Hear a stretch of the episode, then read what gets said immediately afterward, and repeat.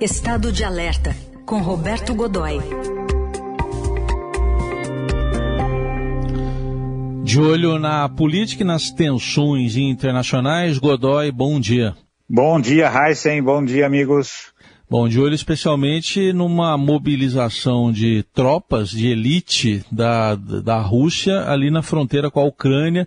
Isso é um mau sinal, né, Godoy?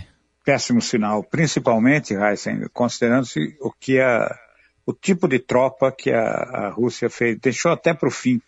Faz parte da, da, da, guerra, eu acho que faz parte da guerra psicológica também, né?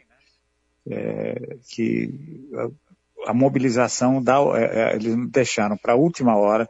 Estão mobilizando gente há anos, mas e hoje tem ali, eles têm, a Rússia tem cerca de 175 mil combatentes dispostos na, na fronteira, 100 mil em três, eh, três posições de onde podem partir para cima da Ucrânia muito rapidamente, e há 24 horas, é, numa reserva, de, uma, uma, uma, retaguarda de 24 horas, mais 75 mil. E hoje, é, na verdade, desde, desde a segunda-feira, mas hoje termina a transferência de um grupo que é aquilo que é, no jargão militar é chamado de faca na boca, quer dizer, que é o pessoal mais agressivo, mais preparado, com o equipamento mais forte, essa coisa toda, que é, são os 14 mil uh, combatentes, homens e mulheres, da 56ª Brigada de Infantaria Blindada, que é meio lendária dentro da, das forças europeias e dentro da, da, das forças russas, principalmente,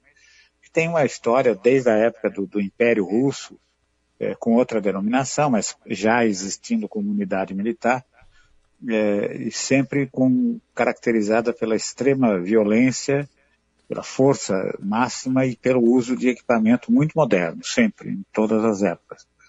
E o que, que o Putin está fazendo nesse momento, por exemplo? Determinou a transferência é, do núcleo dessa brigada, que é formado por é, nada menos do que o seguinte, veja só, dois, batalhões, dois batalhões de paraquedistas, um batalhão de infantaria aerotransportada, é, e aí vem uma série de coisas assim do tipo é, bateria de tanques, mas não são tanques comuns, são super pesados, aqueles tanques russos gigantescos T-90 e Armat, que é um novíssimo, super tecnológico.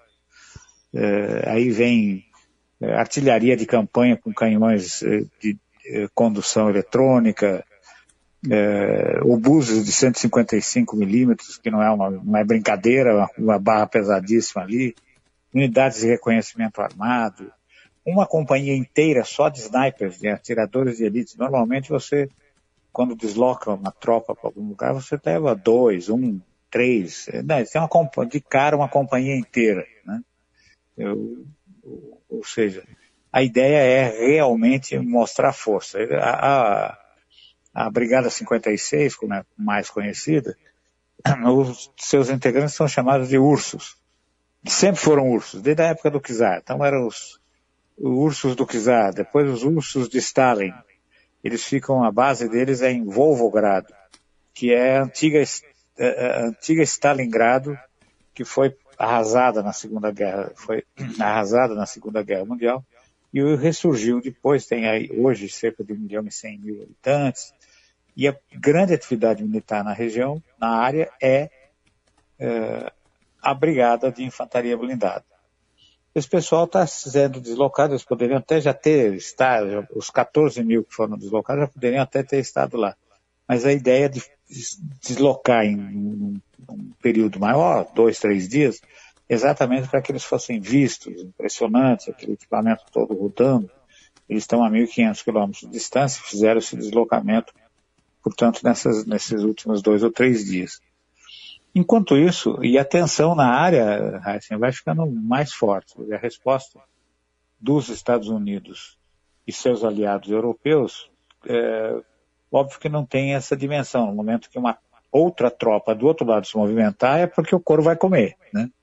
Então, uh, nesse momento, o que, o, o, que os, o, que os aliados da Europa e os Estados Unidos estão fazendo é, ainda faz parte da negociação. Então, está circulando pela Europa hoje, desde terça-feira, mas hoje, a um encontro importante em Berlim, o, o secretário, o secretário de Estado Anthony Blinken, é americano, que está indo lá amarrar. Primeiro, primeira reunião foi ele foi direto para Kiev, né, onde teve uma reunião com o presidente ucraniano, o, o Volodymyr, o Volodymyr Zelensky, para levar o apoio e garantir é, de cara, além de equipamento, além de várias coisas, além de itens desse tipo, também 200 milhões de dólares, como se fosse uma coisa, olha, isso aqui é o começo de uma ajuda e se, se de fato a Rússia vier para cima de você.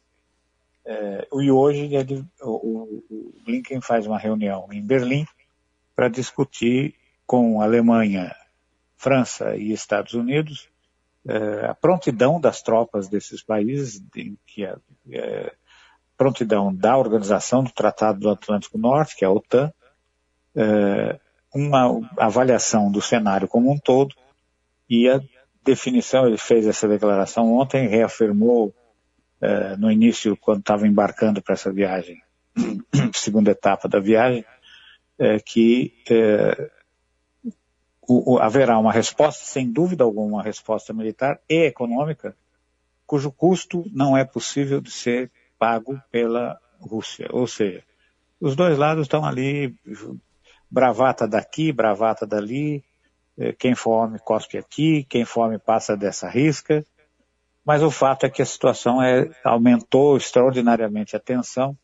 É um jogo típico da, da época da Guerra Fria, mas está é, tá a um passo de virar guerra quente, né, Raiz? É, é, realmente. É, numa escala de temperatura, se diria então que está subindo essa temperatura. Está subindo. O que era apenas um, que parecia ser apenas um jogo diplomático uh, associado a, um, um, a, uma mobilização militar que custa muito dinheiro, claro, mas a Rússia não liga para esse tipo de coisa, ela manda ver, né? é, vai custar alguma coisa em programas sociais, não importa, a gente faz o que tem que ser feito.